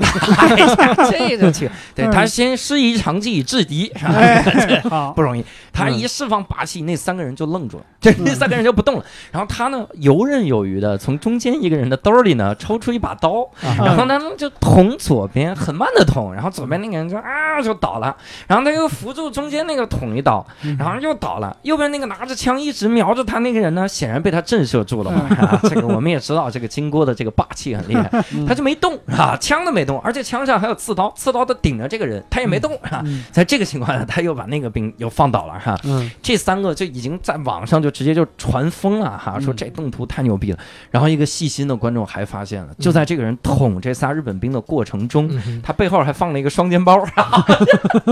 对，现在的背电脑的双肩包，在那个台阶上就扔着，那是那是真不认真了。我觉得啊这就是对在糊弄，这是糊弄，这这倒不是糊弄，这是在嗯欺负观众，就好像觉得觉得我们都是看不出来这种东西。对对，我觉得这是他们剧组态度有问题了。啊嗯对对对，你至少交代一下霸气哪儿学的吧？ 还有那种是的 二战时候的是战场出现了现代化的作战武器，对吧？ 啊， 对对对，什么 M 一谢尔曼啊，什么乱七八糟，对，当然也有失误的时候啊，嗯就是有很多时候其实呃，编剧也不是通百事、嗯历史啊、军事都通的嗯，尤其是了解军事装备和嗯特别细节战术部分的这个编剧和导演还真不多。嗯但是我个人给的建议就是，你在拍这些戏的时候，可能你们不了解，但是你们嗯可以去请一些了对，解军事的请一人些军事顾问来帮你们看看剧本儿，嗯或者是说，呃，在前期的时候去帮助看一下你这些服装啊，或者是这些动作到底是是，可行不可行。对对对，嗯但是像刚才那个嗯。一个女的抽出一把刀，捅死三个日本鬼子，嗯背后还背着双肩包，这个是完全不负责任。对对对对对嗯是的，我我觉得你别说是中国拍的，我们一些非常投资非常小的这种电视剧，嗯嗯那美国的大片儿里面也有也有有吗穿帮，是吗有吐槽的时候。嗯，但是美国他那个穿帮吐槽，你好像就是寻宝一样，就是啊你，看看看看看看看，啊哎，都听碰哎碰我看上到了，这地方有这这个地方有啊 bug，他那个特别细嗯碰上了是运气那你种碰感觉，啊上是运气，对就是而且是真的是非常专业的角度，嗯从非常专业的呃角度上去才能找得到。嗯嗯但是我们可能中国，尤其是电视剧这一块儿啊，嗯电影相对来说还好一严点谨一对些，对对，嗯电视剧这块儿太不、嗯，太不严谨了。其实嗯而且还不如往年，因为早些年嘛，咱们中国都是体制内的拍一些主旋律大片儿，嗯真的有很多打过解放战争、嗯，抗美援朝战争的老兵是会给你提出很多很多的意见。对对，什么中国有什么三三制冲锋，嗯对吧？这真的是在战场上还原这个。嗯但是在现在很多国产剧，他就说不能请一个什么顾军事顾问嘛，嗯比方说请吴新磊老师、张召忠老师去指导一下之类 的。是张老师这片儿应该是非常非常厉害的。嗯然后其实，嗯，我在一六年回国的时候，嗯也之前我有一大段时间，十年的时间没有看过国产的影视剧。嗯我一六年回国的时候看了一些，就是跟我那些军迷好朋友们去他们家玩儿，啊然后再再躺在一起，躺在沙发上，然后边看剧边吐槽，嗯 然后他们都恨不得给我录录一视频，你知道吧？只不过嗯我那时候不知道那个中国的互联网这么发达，嗯 可以可以瞬间的呃做网红啊，抖音之。啊嗯之前也都没有。嗯如果那个时候把我吐槽一些呃神剧的那个视频录下来，我觉得大家应应该是也是比较过瘾的。是 嗯但其实说句实在话，我们普通的军迷都能看出来的问题。嗯如果是一个剧组几百号人、上百号人的话，嗯如果是犯这种问题的话，我觉得还是有些有些不不认妥。真，对，态度说不认过真对对嗯对，应该请一个专业的人，对吧？对军事顾问。你比方说咱们原来那个一个老电影《上甘岭》，嗯就请了当年参加过这个战争的老兵过来。是他当然他有时候会有一种史实和艺术的一种妥协，一种一种融合嘛。嗯哼比方说里边有一个抒情的段落，一个女卫女卫生员过来唱了一首这个歌唱祖国，啊一条对大河波浪宽。嗯当时那个老兵就提出了反对意见，嗯说我们在前线的作战部队不可能出现这么一个女卫生员的形象。嗯哼但是这个导演就说，我一定要这个得有一个这样的角色，唱这么一首歌对，是抒情的一个段落，对吧嗯？其实导演有些时候是从艺术的角度，对对对，包括对包括编剧也是从更多的时候是从艺术的角度。然后嗯然后当然他如果是能在呃不跟跟这个历史的背景啊这这些东西对不不违和的情况下是是最好的，但是很难很难做到，因为是的你在那种就像我刚才说的那种嗯我我的那个那那一晚上的经历吧，嗯我战友牺牲那一晚上经历。嗯，我也可以站在山头上去唱一首歌，是然后去怀念，嗯嗯，但实际上你在真实的那个过程中，对你是没有这方面的想法的。对对是对的是对的对你怎么样去喝一口水？怎么样嗯去呃安慰自己的战友不要伤心了？怎么样去在呃去去在处理好你周围的每一个细节的小小的事情上面去，就已经非常不错了。但嗯是对于我们普通观众来说呢，其实艺术的升华，呃，尤其是我们我我们觉得对于感情的情感上面的这一些，就是把你给烘托起来啊，嗯这是非常重要的，否则的话你引起不了太多的共鸣。对对对对对我其实我我最近一段时间也是在接触影视剧这块儿，也是嗯类似于军事顾问或者技战术、技战技战术指导这方面的东西。嗯嗯就我发现啊， 其实你要是在不管是电视剧还是电影里面，你要是抠它一个军事细节的话，嗯很难的。嗯牵一呃，就是你你动一点，嗯它全身都要动的。嗯是的是的，但是呢，呃，我觉得这些地方是在剧本阶段你就可以解决了，不管是他动多少个字，或者是你第一章，或者是第几集，你这样动了，会比你真正到了拍摄现场的时候，你在拍的时候发对现问题。就事先就做好这种准备。对对吧对，对嗯对，我觉得其实是是挺难的。你要是说用文字去形容，呃，简单的一个动作，呃，就是就是我打个比方说，进入一个房间，嗯，一个我们大家军迷都说的 CQB 作战一个房间，嗯我如何在让导演看剧本的时候就了解到这个人他是用什么样的姿势往左转，这个东西你要写一篇论文的。嗯所以说，军事顾问这个东西，我觉得不仅仅是在在剧本上面去去去帮助提一些参考的建议啊，或或者是从一些视频网站上找一些跟这个剧本的内容相符合的一些镜头，让他们去看。嗯还有一个就是到现场，嗯每一个人的嗯状态，呃，演员的状态，包括武行武指的状态，包括那些替身的状态，你全部没错，嗯这这个东西是，首先来说，我们中国有多少军事顾问？嗯，是有多少真正摸过枪摸过械，枪、上过战场的那些军事顾问，嗯摸过枪、上过战场的战士、呃武警、我们的公安特警这些指战员们特别的多，但是这些人有没有人去发现他们，或者是利用他们的这个这个专业技能，特点、专业技能？对，对嗯这这是这是一个思维方面的问题。嗯，我觉得其实它成本并不大。你像我最最初的接触影视的这一片的时候，我就算是朋友帮忙，嗯，跟导演边聊天边喝咖啡，然嗯哦后聊聊聊，我就越聊越兴奋，嗯而且不停在说自己的一些东西。然后导演就会把这些东西根据自己的艺术，他对他对他的那个画面的感觉，嗯然后把这些东西能融进来，他融进来；嗯融不进来，他觉得，呃，你是很真实，但是问题是，我想拍出了你这种真实的，我需要付出是啊太多的成本在里面的时候，没他可以错不用。对，嗯，其实其实这是一种非常好的创作方式。我觉得我们中国很多的这种缉毒啊，嗯那些公安特警啊，嗯有很多有呃有这方面经验的，嗯呃，要多跟他们去聊，是要交朋友，完了之后才能让我们中国的影视剧这块儿少一点吐槽。但是你要说完全不吐槽，我告诉你，好莱坞都做不到，嗯好莱坞都做不没错到。嗯，就是还是一个态度的问题，一个思想观念，一个对态度的问题。当然，这吐槽的可以被吐槽的东西太多了，所以我无力吐 槽了，真的是，真的是无力吐槽嗯 能不能给我们举一两个这个能能想得起来的这个嗯啊！你比如说啊，呃，我们经常看到那个特种兵进门之前嗯，把枪立起来，咔嗯夹在自己的这个右右窝下，枪口指上嗯指着天，然后说嗯我要进去了。嗯这个其实是违背常识的，啊，啊，为啥？他要进门了，就说明这个。门里面有坏人啊，他枪口要指着门的呀、万一这个时候坏人出来了，他枪口指着天呢，他打谁去啊？哦，那为什么要这样做？嗯是因为他如果把枪指着门的话，他挡脸，你知道 吗？啊，拍的时候不好看，对，啊，因为挡着脸拍的时候看不到他表情 了。是的，的，对对对嗯对，有很多很多这方面的呃东西。就是嗯我们现在啊，大部分的我们的武术、武行、嗯我们的动作导演啊，由于我们之前香港、中国大陆拍太多的武侠嗯，这方面的片子了，很少。我还反正还没有听说过哪个武行或者动作导演他是当兵的出身的，嗯他没有这方面的元素。明白，就是即使我是一个军事顾问，嗯嗯我也需要美术组的人来嗯哼，执行，我也需要动作组的人来执行。我会嗯告诉他们参考的意见，我会给他们找视频，但是嗯嗯他们要去执行。那由于他，比如说以前拍的都是一些在天上飞来飞去的那种东西，嗯然后或者是一拳打出去之后，墙咵就就烂一 个洞，或者是穿着一身防弹背心儿，然后跳起来转身三百六十度，然后再跳起来一个飞飞 跃转转腿踢。之所以能拍出这个东西，是因为他们之前所接触的或者他们所做的工作太嗯习以为常，就是一个惯性的东西，嗯一个习惯了。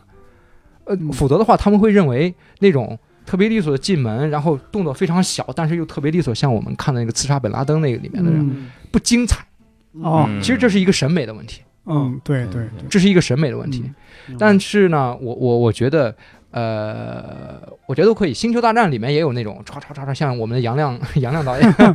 呃非常做的那些酷炫嗯动作非常非常酷炫。嗯像我们的吴京老师也是在《战狼》里面也做的非常非非常的酷炫的动作，嗯都都做出来没问题。只要你整体的别出那么多 的槽点是啊就行，你偶尔的一个，我不是刚才说了 吗？好莱坞也做不到，嗯是所以是，我觉得这个 还有待还有待加强。嗯我就嗯希望，呃，如果广大听众里面 有嗯导演或者编剧老师们在的话呢，就是，嗯、尤其涉及到军事这一块呢，可以多嗯跟那些老兵们去交流一下。嗯是是是，你不一定百分百的还原，对吧？但是你尽量贴近真实一点。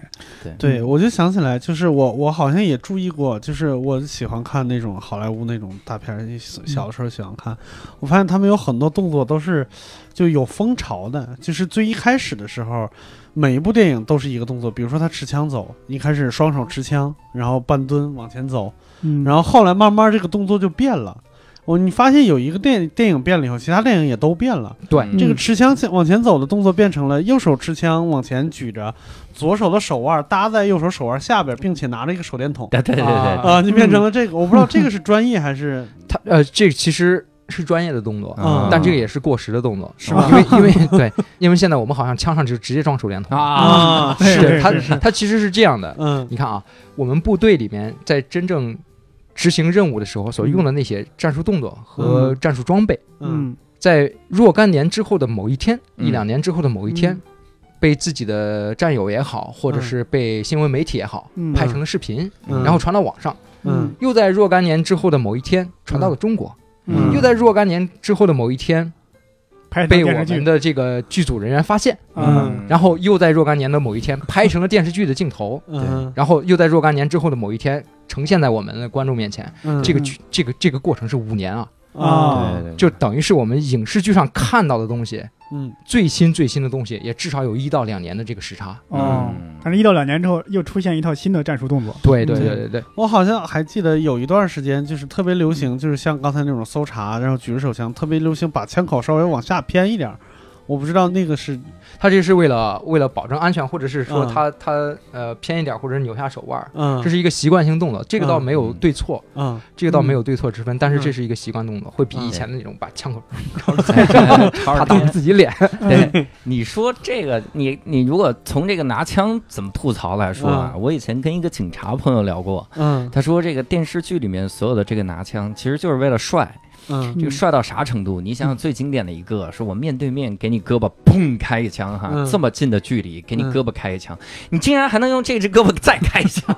我打哪儿了？到底？嗯，他说那个，而且很多的子弹它是嗯进去是旋转的，对呀，他是一们个他们。冲击力是吗？对，它是用一个用一个就是高速嘛，它这个嗯子弹是旋转的，你理论上打进去的这个口儿很小，但后出来那面个后口面那儿个口很很大，大，对，后面那个口儿很大，嗯结果你竟然还有这这个功夫拿一只手来开是枪经常是看到这个前面中弹，后边只是阴了一点血啊！对对对对对，我对靠，嗯这个这这个东西真的是、呃、真的是太那个了。你如嗯果要是我们追、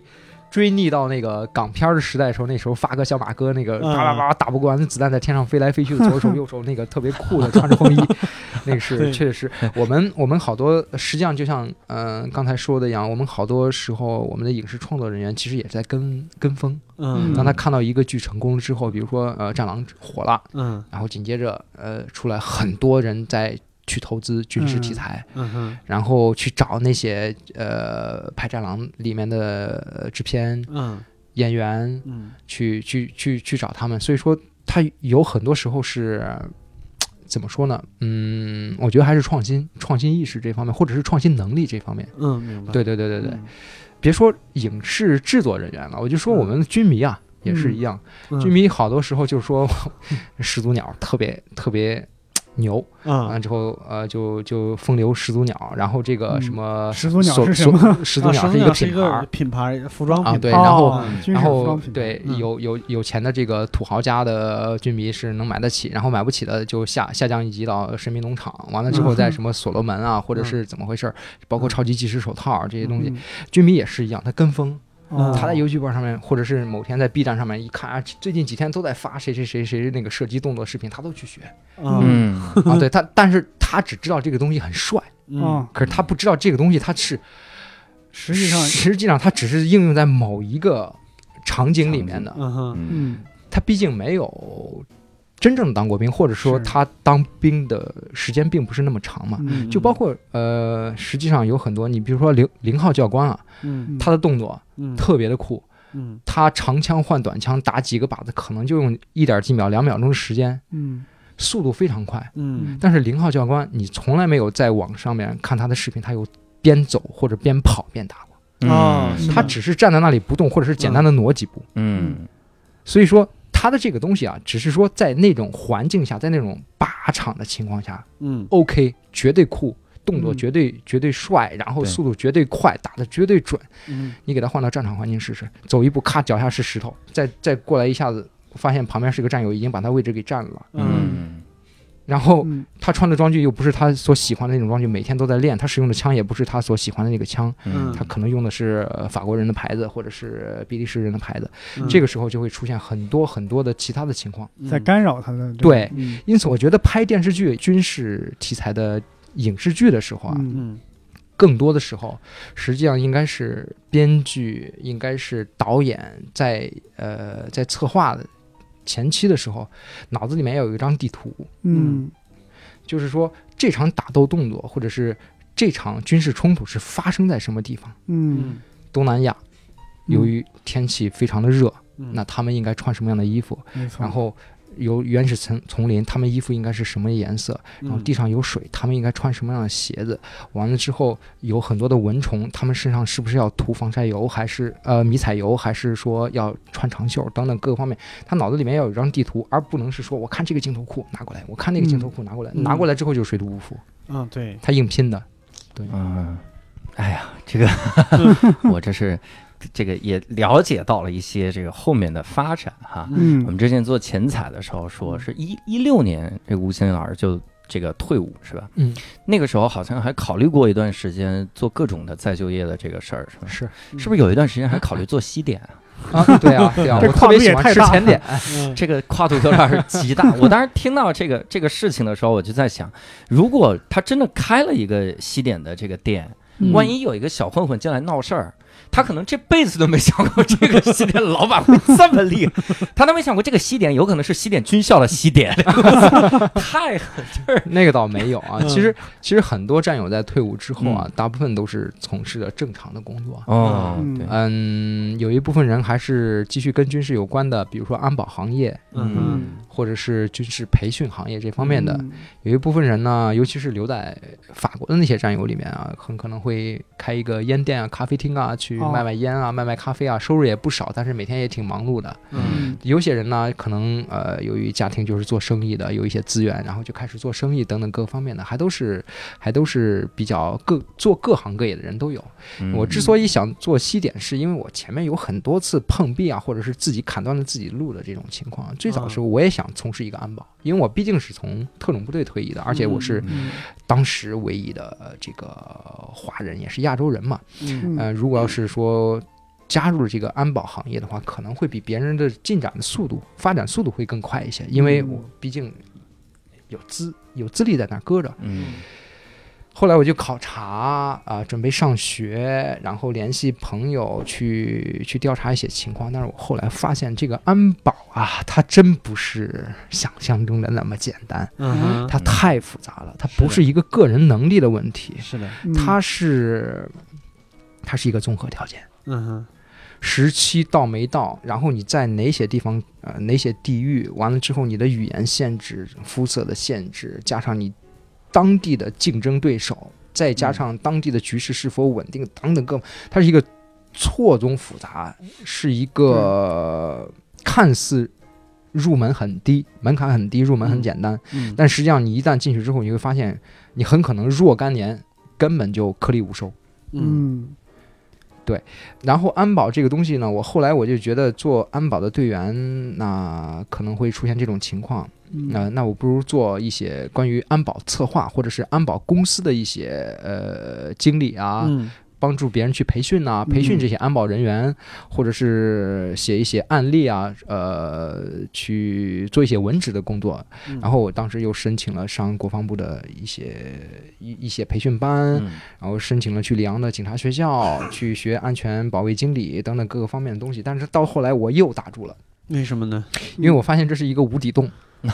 学不完是吗？你学不完， 嗯哼，而且你每学一项东西，你必须需要。它由于是国家级的培训了，嗯和那个警察学校这这个东西，它就不是普通的一个培训员工一样那么嗯简单的事情了。嗯你学完之后，你要在某一个安保公司里面上多少年的班儿，有多少嗯年的经验之后，你才可能去再做下一层。啊这个嗯这个东西，我我我唯一能付出的是钱，我唯一不能付出的是时间。嗯对对对我没时间了，我已经三十多了。对嗯我如果再再从头再来，我干到四十多岁的时候，我还是一个保安小经理的话，我觉得这个东西和我的生活，我我就完全没生活了。嗯哼是是而且你要是一旦做到国际安保的话，你一天到晚是在海外的，嗯那我与其是都是在海外，我不如还是继续当兵多好啊。对对你感你感觉还拼不过那些嗯更年轻的小伙子，对吧？对，嗯不是我没有嗯，这方面的概念或者理想，我是有，但是我对经过综合的判断，我发现这条路不适合我。嗯是是，然后呢，紧接着，嗯，当然部队免费的再就业培训，中间接触了很多什么飞机，呃，飞机发动机焊接 嗯啊、无人机的这个制造，嗯呃，包括呃飞行驾驶我也申请了，直升机当时有点贵，没学学得起，想学固定翼的时候，好像嗯家人也比较反对，嗯嗯，也都打消了这个干航空这个念头，因为我毕竟是伞兵嘛，接触过很多航空领域的嗯东西，嗯呃，也非常感兴趣，但是最后还是没有学成。那嗯，快退伍的时候，我就觉得你这个这么多东西，美好的理想都。比较难实现，我不如做点简单的，我们正常人能接触到。那吃好了吧，嗯吃这个东 西所有人都需要了，是不管中国人、嗯外国人、黑皮肤的、黄皮肤的嗯，都需要。那 OK，法国最什么东西最好？大家都知道蓝带，嗯，对吧？啊 对就是对学厨师，对我不学厨师，我去学一个甜点，嗯总是可以吧？我觉得我做菜可能没没天赋，嗯但我吃甜点绝对有天赋啊。对，然后我就想做甜点这个班儿， 然后回国就正好也是在我退伍的时候回国考 察，嗯嗯啊，就发现甜点店也其实也不少，但是 当时其实实际上还是一直想做甜点的。嗯，不过后来呢，呃机缘巧合的是，我在这个考察的过程中，嗯受到现在的公司，就是军武，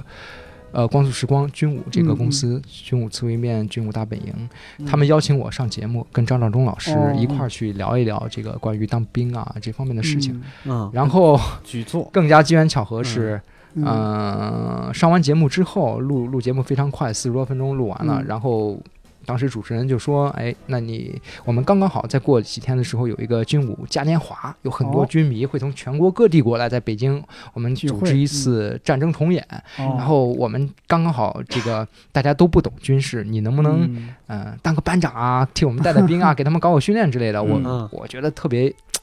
有意思，你知道吗？嗯就是嗯嗯、然后就留下来了，当年服役的感对觉，嗯，然后就留下来了。虽然说当时演了一个美伪军，嗯但是但是还觉得还是。还是蛮好的，就嗯整个人的状态仿佛一下子就回到军营里面了。嗯你可以站在那个战壕里面去吼啊，过来那边机枪压制儿， 就跟真的是一样。嗯然后我觉得其实呃，这都是机缘巧合的机缘巧合，也是也是运气的问题。嗯嗯后来公司觉得我还 OK 啊、呃嗯看起来比较老，嗯但实际上心理年龄比较比较 小，然后就问我呃现在在干嘛？我说还正在看呢、将来能干什么工作？他说嗯要不然你们你就留在这里继续干吧。嗯啊、我觉得你还是军迷。懂军事这一块儿，军迷对也都对比较对喜欢你这是。你的特长，对，然后我就说 OK 啊，那我其实我当时最想做的是做军品的设计，是吧？嗯作战背心儿啊、手套啊、帽子啊之 类的，因为那个时候就是这个惯性的思维嘛。嗯嗯，但是后来公司就推我做网红，嗯 啊我一直不承认啊，我到现在我都不承认我是网红。 嗯就是我我我，其实我觉得我倒不是什么网红了，嗯我只是经常跟大家去聊聊我以前所嗯，经历过的事情。嗯是嗯，然后我觉得我这个人能做到的，就是我这个人还是比较积极的，比较、嗯比较正能量这一块儿，嗯就是鼓励一些我们想当兵或者是正在当兵的是朋友们。嗯嗯我告诉你，当兵绝对是条好路，对嗯最起码它不是一条歪路。你在嗯当兵的过程、 这个时间内，你绝对嗯不可能犯错。嗯，你做其他三百六十行，你做其他任何一行都有嗯可能。会走歪路，嗯，但是当兵你只可能会前进，只可能会进步。我觉得好男儿还是要当兵。对，嗯，我觉得也不用对网红这个名号多忌讳，你只要对，只不过主要是通过网络这个平台来分享一下自己一些军事方面的知识，讲述一下自己这个军旅生涯，嗯，对吧？对是这样，你你来你当把网红总比对其他人当网红要对强。对？就是有时候网络舆论这块高地，我们不去占领，会有更傻的人来占领了，那就那就糟了，得让对更专业的人来，对吧？是的，你就是把它当成一个分享一下自己的知识的一个对平对台对，，嗯其实还是各位朋友的支持，嗯真的，是，那我想问一个问题，嗯就是嗯这个伞兵特种部队啊，啊哈，他收近视眼吗？哎，我还真没有哦，绝对不收近 视眼，伞哇伞我以为伞说伞兵特种部绝对队不搞，你知道我们当时市里市里啊要求是整个嗯整个法军里面对视力要求最高的，啊，因为我们在夜间高空跳伞的时候，嗯我们需要从很高的空中看到地面上。密密麻麻的各种路灯、汽车灯，从那些光、啊光点里面分辨出来我们的信号灯。嗯哇塞！啊，它对视力的要求相当相当高，比海军啊、空军还要高。嗯对，所以不是好男儿不当兵， 是兵不要我是好男儿。 我视力有有要求，对，我这，但是你可以做开飞机的呀，你想我近视啊近视开飞机飞行员可以可以可以戴眼镜的。啊你！想看嗯你到时候多帅啊！把一群这个伞兵、特种兵从天上，说你们走吧，唰就全都扔下去了。然后我就回去，我是那个坏人。哎，对，我还挺好奇，就是当时服役的时候，有多长时间回去就回回回去看家人、回家之类的？按道理说，其实呃每年都有机会，因为我们嗯放假的话都是我每年有九个星期的带薪假期，哇，那还挺长的，九星嗯，期嗯时间挺长的。嗯然后每年出国之前会放假，出国之后会放假。嗯嗯，它是为了这个调剂你的心理啊，包括跟嗯家庭之间的关系。嗯嗯，但实际上我当了十年兵，我就回了三次家。啊，嗯我前面的时间是放在了为了考特种部队，别人放假我去跳伞，哦准备我去去跑学习步，我去嗯学习准备。嗯后面的时间呢，由于我进了特种部队之后，这个时间全部被打碎了。它也是一年九个星期，哦嗯但是他今天放你两天，明天放放放你一个星期，啊他是这样的，没有时间啊，你你买张是机票，然后回到国内没待两天呢，又得买张机票回去了，所以对说对这个对就比较麻烦。这个时间成本的对问题，对对，时间成本比较高。对，嗯所以现在是在做自媒体。对，我们在最后的时候也这个说一下这个吴新磊老师的这个呃微微博哈，嗯，你看微博就叫军武吴新磊，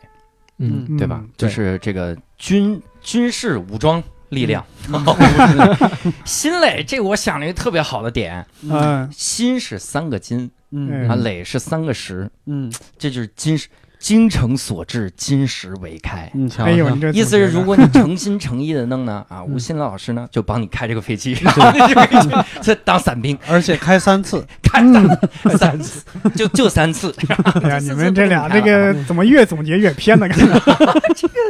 很奇怪的一个梗。啊所以呢，最后的时候呢，也是非常感谢吴新磊老师能来分享这些东西啊。 嗯，中间动情的地方，我真的不知道该插什么话，嗯是的，是的，就是现在还沉浸在这种感觉里哈。嗯然后，因为我们今天这个时间有限，所以也嗯只能跟吴新磊老师聊这些东西。嗯嗯，实际上，如果我们放开了聊，我们要聊很多方方面面啊，包括这个对跟生死啊、对人生的看法啊、这个态度之类的，还有很多很多的话没啊。错，是的，当然，那些东西呢，我也希望各位就也可以在我们评论区跟我们来交流哈，嗯对以，及呢，然后可以跟这个吴新磊老师多去交流，在微博是上老问问人家。咱们的听众应该也有不少，或者已经军迷复员的军人，或者对是对嗯对即将或者想要参军的这个对对学生啊，对对对，对，嗯对没我事儿。现在现在也刚嗯刚好在录制一个音频的音音频，完了嗯之后是讲嗯我讲我以前的这个故事，就是啊不是不再像我们今天一样，就是呃讲的比较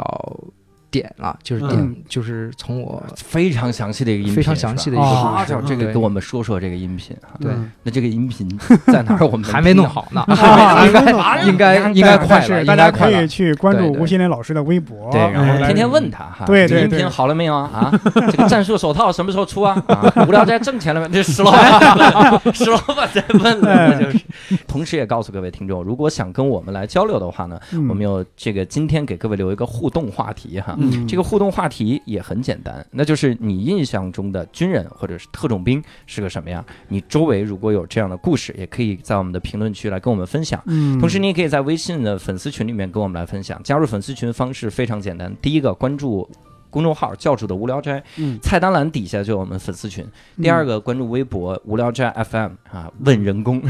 嗯，第三个点开我们的简介，里面就写着加微信群的这个方式哈。嗯期待各位能够跟我们来聊这个互动话题。那我们今天呢，非常感谢吴先生老师哈，嗯也非常感谢各位听众的收听。那我们下期节目再会，拜拜。嗯拜拜拜。口を叩としてると思うよ」「いろんなことがあるけど空には星がきれい」「懐かしいあの公園にちょっと行ってみようか」最近忘れてることなんか思い出